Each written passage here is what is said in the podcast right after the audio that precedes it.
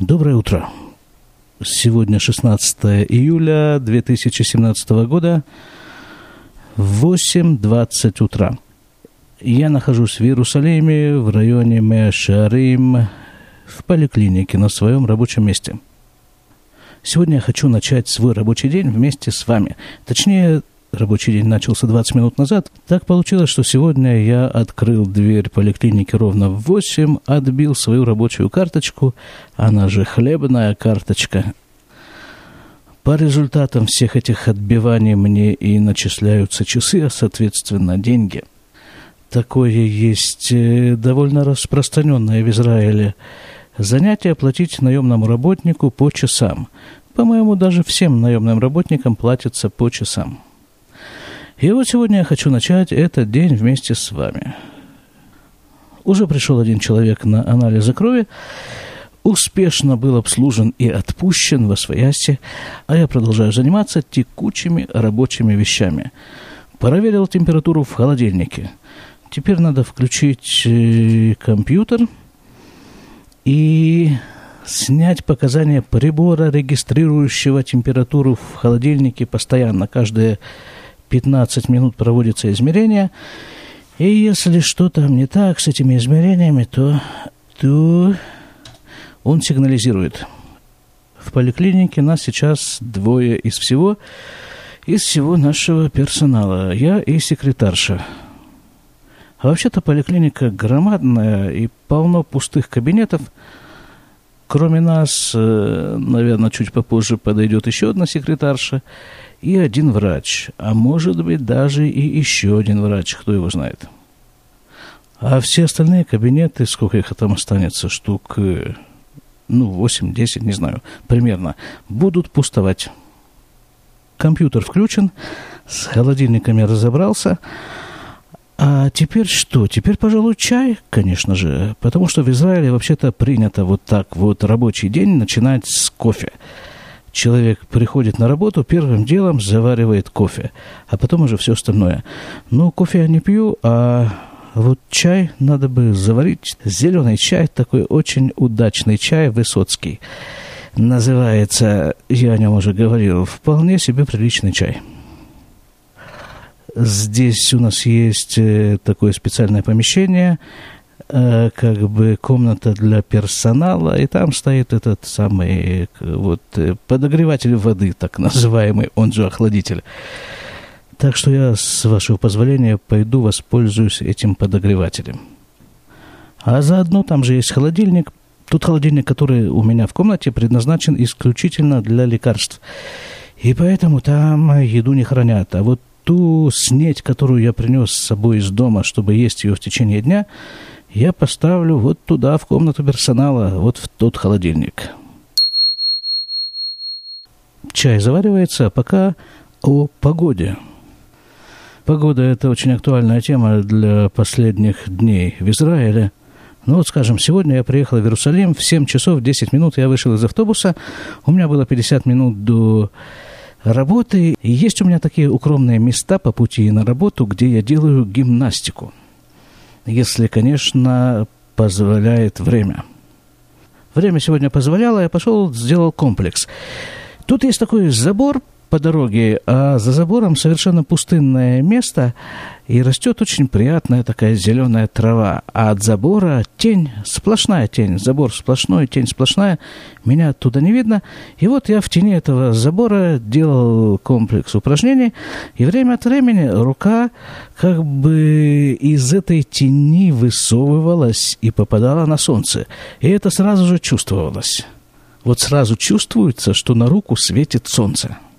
Вот такая у нас погода. Так это 7 утра, да? А что же будет днем?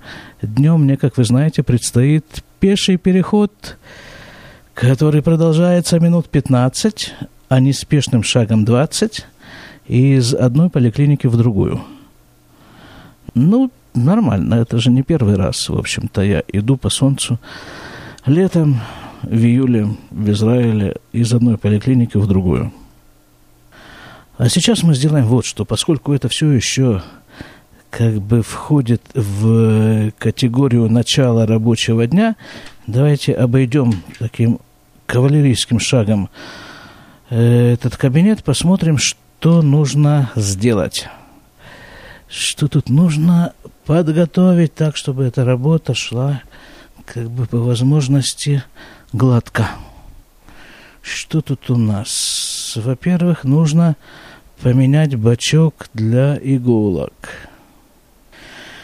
Потому что отработанные иглы и прочий колющий, режущий материал после использования складывается в специальные такие баки пластиковые. И потом приходит мужик, и все эти баки куда-то там далеко уносит, увозит, и где-то там их э, хоронят. А для того, чтобы поменять бачок, нужно пойти в склад и принести новый. А для того, чтобы пойти в склад, нужно открыть вот эту вот дверь. Потом открыть вот эту вот дверь. Попасть в такое полутемное помещение. Включить в нем свет. И попасть в склад. И увидеть, что здесь, похоже, бачков этих нет. Печальная история. Нет, тут есть какой-то крохотный такой бачок, используемый для всяких выносных, выездных, выходных случаев. Ну что, за неимением ничего другого придется взять этот. Обратная процедура закрывания дверей, выключения света.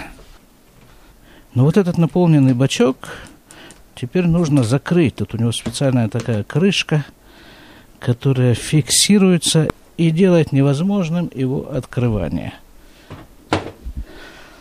Все, сделали это. Что еще нам нужно? Так, проверки есть, иголки, иголок маловато. Если тех иголок, которыми берут кровь. Вот она коробка с иголками. Открываем, пополняем запасы. Ну, должно хватить. Я надеюсь, что хватит даже с избытком. Что еще? Да вроде как бы все есть. Если чего-то не будет хватать, то это выяснится в процессе работы и будут приняты соответствующие меры. Кондиционеры включены на максимальную мощность. Да, вроде все в порядке. Можно работать. Ну, о том, как идет работа, я вам буду постепенно рассказывать. Пока сделаем небольшой перерыв на чаепитие. Будьте здоровы. Пришел мужик, хромающий, упал три дня назад, скатился с лестницы, благодарит Бога за то, что кости целы, но, тем не менее, получил несколько ушибов в нескольких местах раны, Подождал три дня, пока все это загноится, и пришел на лечение. Был обслужен, ушел перевязанный. Продолжаем чаепитие. Отработав первую часть своего рабочего дня в том отделении, из которого я начал этот репортаж, я перебираюсь по улицам, видимо, по центральной улице вот этого ультрарелигиозного района – которая называется Мархе Израиль, цари Израиля, улица царей Израиля. Я перехожу из одного отделения в другое. А по дороге наблюдается вот такая вот картина, которая изрядно разнообразит эту достаточно пеструю уличную звуковую панораму. Ну и визуальную, конечно, тоже. Вот сейчас я попробую вместе с вами в это действо вклиниться. Я нахожусь в Иерусалиме на такой вот на таком перекрестке, который называется еврейский перекресток. То есть он пересекаем в самых разных направлениях по диагонали, когда, конечно, горит зеленый свет. И вот тут стоят два таких вот демонстранта в мешковине. Сейчас я помолчу, чтобы вы их услышали.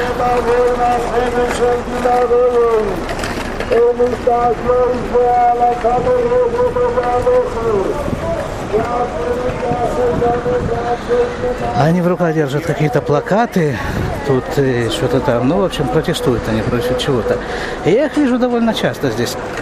вот именно вот эту парочку, одетую в мешковину, как это и положено, знак выражения отчасти своего протеста, отчасти горя. Ну, по поводу, мало ли повод для того, чтобы погревать. Это к вопросу вот к тому, о том, вот когда я рассказывал про демонстрацию, в которой, в которой я по неволе принял участие. Обычно демонстрации, конечно, здесь более многолюдные, но вот эти вот ходят парой. Один повыше, другой пониже, они такие плотные, такие, такие в мешковину одетые и симпатичные ребята. А мы пойдем дальше работать. Еще один поставлю вам сейчас такой фрагмент. Я его записал э, несколько дней назад. Тоже такая иллюстрация к уличной жизни вот этого вот района. Если бы я был с видеокамерой, я бы сейчас снимал. Вот здесь тут много людей трясут руками, с медиками, предлагая к этим медикам добавить еще несколько. Так вот, вот этот записанный мой фрагмент.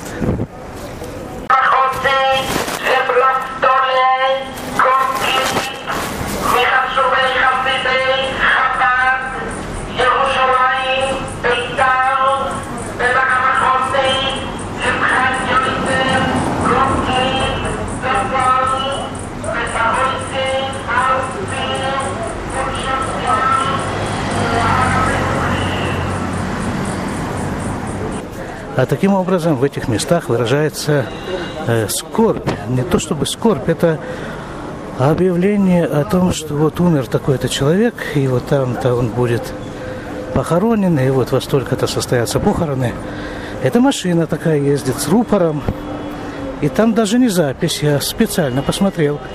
Там сидит специальный человек внутри, и в микрофон вот это все начитывает. Не знаю, часами он крутится по этим районам, сколько там ему положено этим заниматься, сколько времени, и все это вот начитывает.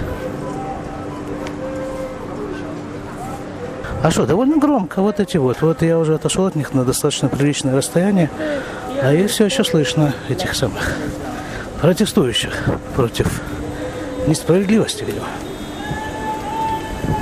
А во, во, кричат, Гевальд кричат. Это уж как положено.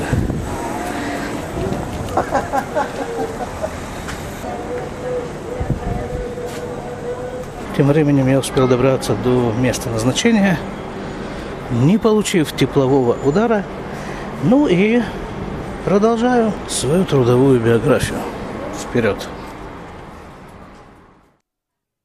Тишь, гладь.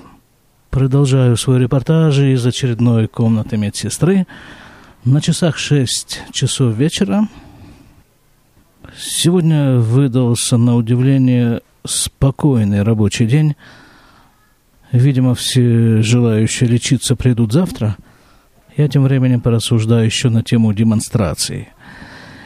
Время от времени я прохожу по одной улице здесь, по-моему, это называется проспект Голдемейр. Там находится магазин мобильных телефонов.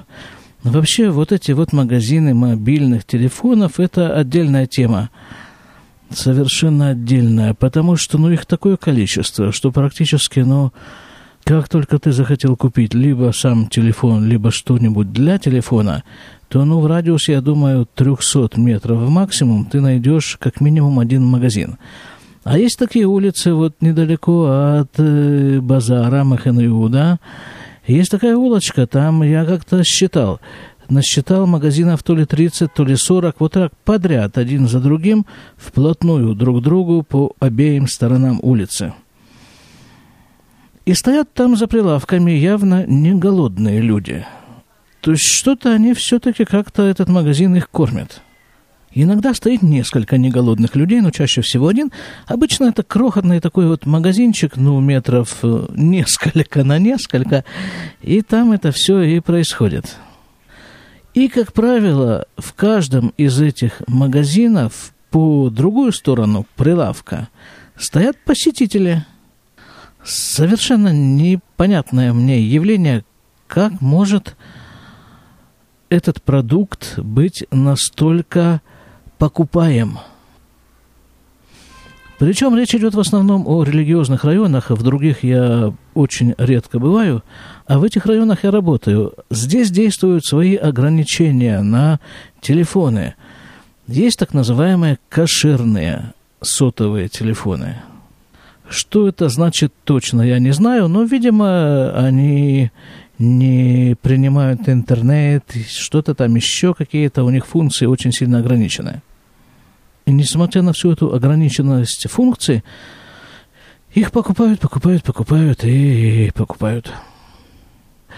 Так вот, время от времени я прохожу по одной из улиц Иерусалима. Все эти мои, все эти мои похождения по улицам Иерусалима, как правило, связаны с работой, а точнее с переходом с одной работы на другую.